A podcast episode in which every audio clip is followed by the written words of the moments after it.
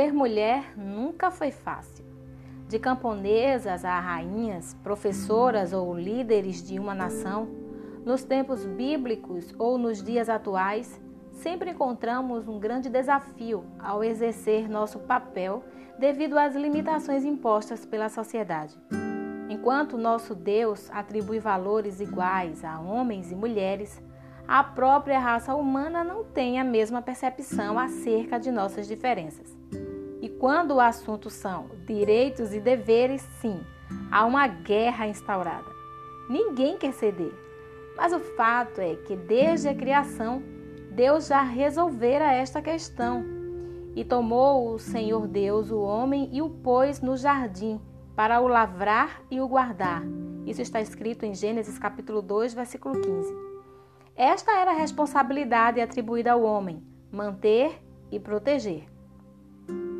Eva fora criada em Gênesis capítulo 2, versículo 22, para suprir uma necessidade. A criação do homem era perfeita, mas incompleta. Foi por causa da presença, da companhia, da cumplicidade que ela surgiu. Portanto, tudo que se desvia desses princípios causa desgastantes debates e leva a um estilo de vida no mínimo cansativo. O homem que não se relaciona seriamente com uma mulher ou que prefere a prática homossexual, a mulher que se torna mãe solo por N motivos, fogem aos padrões pré-estabelecidos pelas escrituras sagradas. Receio que esta falta de consciência a respeito do nosso chamado ocasionou uma notável discrepância se antes éramos proibidas de opinar, hoje nos perdemos com as palavras.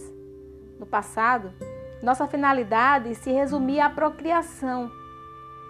Atualmente, somos tão autossuficientes que já não temos tempo para criar nossos próprios filhos. É bem verdade que muitas coisas mudaram. Com o passar dos milênios e na atualidade somos muito favorecidas por leis e ideologias que nos permitem viver, ser e pensar como seres humanos que somos. Por outro lado, essa liberdade nos confunde e nos ilude. Muitas de nós já nem sabem mais ser mulher. Entretanto, o mais relevante não são nossos direitos, mas sim nossa identidade, nossa feminilidade. Elas na Bíblia, nós na vida, é uma simples análise, longe de ser exaustiva, sobre vida de sobre a vida de algumas mulheres das sagradas escrituras que apesar de viverem há muito tempo em uma cultura e sociedade bastante diferentes da nossa, são excelentes referenciais para a mulher pós-moderna. A partir daí, tentaremos criar um link entre cada uma delas e nós, mulheres da atualidade, na esperança de que possamos nos identificar com algumas de suas características negativas e positivas e assim recebermos direção da parte de Deus para reagir às intempéries da vida e do nosso próprio ser. Sim, porque acreditamos que sofremos mais em nossos conflitos internos do que lutando para fazer valer os nossos direitos. E nesta primeira temporada, você irá conhecer um pouco mais sobre a vida de Eva, da esposa de Noé, de Sara, da mãe de Mica e de Rispa.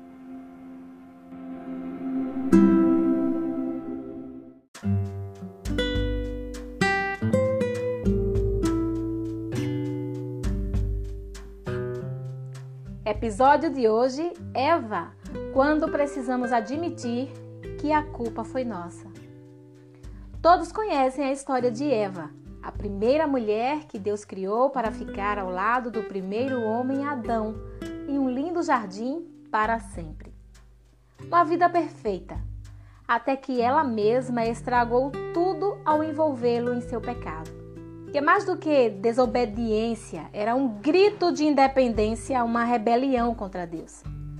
Parece que ela queria viver por conta própria, ignorando as orientações do Senhor.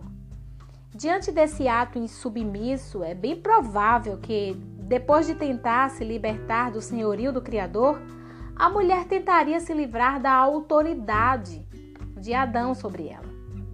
Percebemos isto devido à punição recebida. O teu desejo será para o teu marido e ele te dominará. Isso está escrito em Gênesis capítulo 3, versículo 16. Essa foi a primeira ideia feminista da história que logo foi reprovada pelo Senhor. O diabo, por outro lado, desorganizou a hierarquia estabelecida por Deus quando tentou a Eva e não a Adão, deixando sobre a mulher a responsabilidade de tomar decisões entre o bem e o mal. A mulher sábia edifica sua casa, a Bíblia diz isto em Provérbios, capítulo 14, o versículo 1.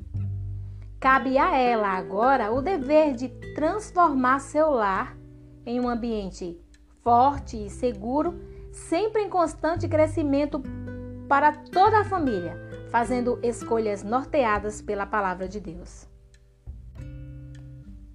Mas, finalmente, de quem foi a culpa? Talvez Adão foi o primeiro culpado por não proteger o jardim como lhe fora ordenado. O diabo se infiltrou e, apossando-se da serpente, teve acesso a Eva, que estava sozinha e desprotegida. Entretanto, isso não isenta a mulher de sua culpa em estabelecer um diálogo com o tentador. O relato bíblico não a apresenta como um sexo frágil de baixa moral. Se o diabo a procurou primeiro não pelo fato de ser uma mulher frágil, provavelmente foi devido à inclinação do seu coração fértil, pois permitiu que logo fosse semeado com a semente da rebelião. O fato da ordem de Deus ser dada a Adão antes da criação de Eva não nos assegura que ela desconhecia a vontade de Deus ou que seu marido não a ensinara, pois quando abordada pela serpente, a mulher até a corrigiu citando fielmente as palavras do Senhor a Adão. Compare. E ordenou o Senhor Deus ao homem, dizendo: De toda árvore do jardim comerás livremente, mas da árvore da ciência do bem e do mal, dela não comerás, porque no dia em que dela comeres, certamente morrerás. Isso está escrito em Gênesis capítulo 2, versículos 16 e 17. Agora, Gênesis capítulo 3, versículos 2 e 3. E disse a mulher à serpente: do fruto das árvores do jardim comeremos, mas do fruto da árvore que está no meio do jardim, disse Deus: Não comereis dele, nem nele tocareis, para que não morrais. A primeira mulher se mostrou impulsiva e, ainda quando teve seu pecado confrontado, direcionou a responsabilidade à serpente. Eva também é um exemplo de insatisfação injusta é quando deixamos de aproveitar tudo o que temos para sofrer pelo que ainda nos falta. Ela tinha todo o jardim para desfrutar, mas desejou apenas a árvore proibida. Assim foi fácil para o diabo questionar o seu contentamento. A culpa de Eva realmente foi abrir a porta, permitir o início do que resultaria na maior catástrofe da história da humanidade pecado. No que Eva nos convida a pensar hoje? Talvez foi através de você que o pecado entrou no seu relacionamento. Às vezes é a namorada que não quer um namoro santo, ou a noiva que não controla seus ciúmes, ocasionando discussões constantemente. Ou ainda é a esposa que é rixosa e, de tanto reclamar de tudo e de todos, está fazendo o marido perder o prazer de estar dentro de sua própria casa com a família. Às vezes a culpa é nossa mesmo. Porque somos irresistíveis? Porque conseguimos deles tudo o que queremos? Talvez. Mas a pergunta certa é: quando foi que deixamos de ocupar o nosso lugar? Somos a edificadora do nosso lar, a auxiliadora do nosso companheiro. Temos um lugar reservado e um papel a desempenhar. No final das contas, o problema sempre está no lugar de cada um.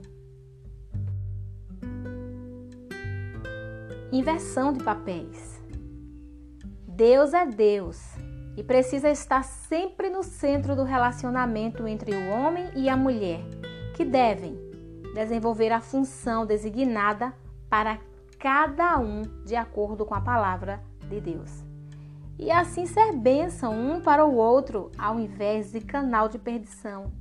Eu conheço pelo menos uma mulher que desistiu de se relacionar até ter sua carne totalmente dominada pelo espírito, a fim de evitar a queda de alguém. Cada uma faz o que pode. Em todo caso, se foi você e não ele que abriu a porta, feche-a.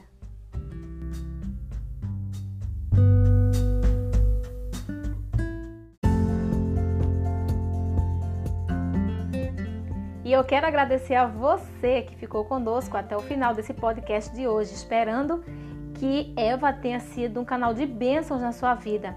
É através da observação de tudo que ela fez e que está registrado nas Sagradas Escrituras que nós podemos ser hoje pessoas melhores.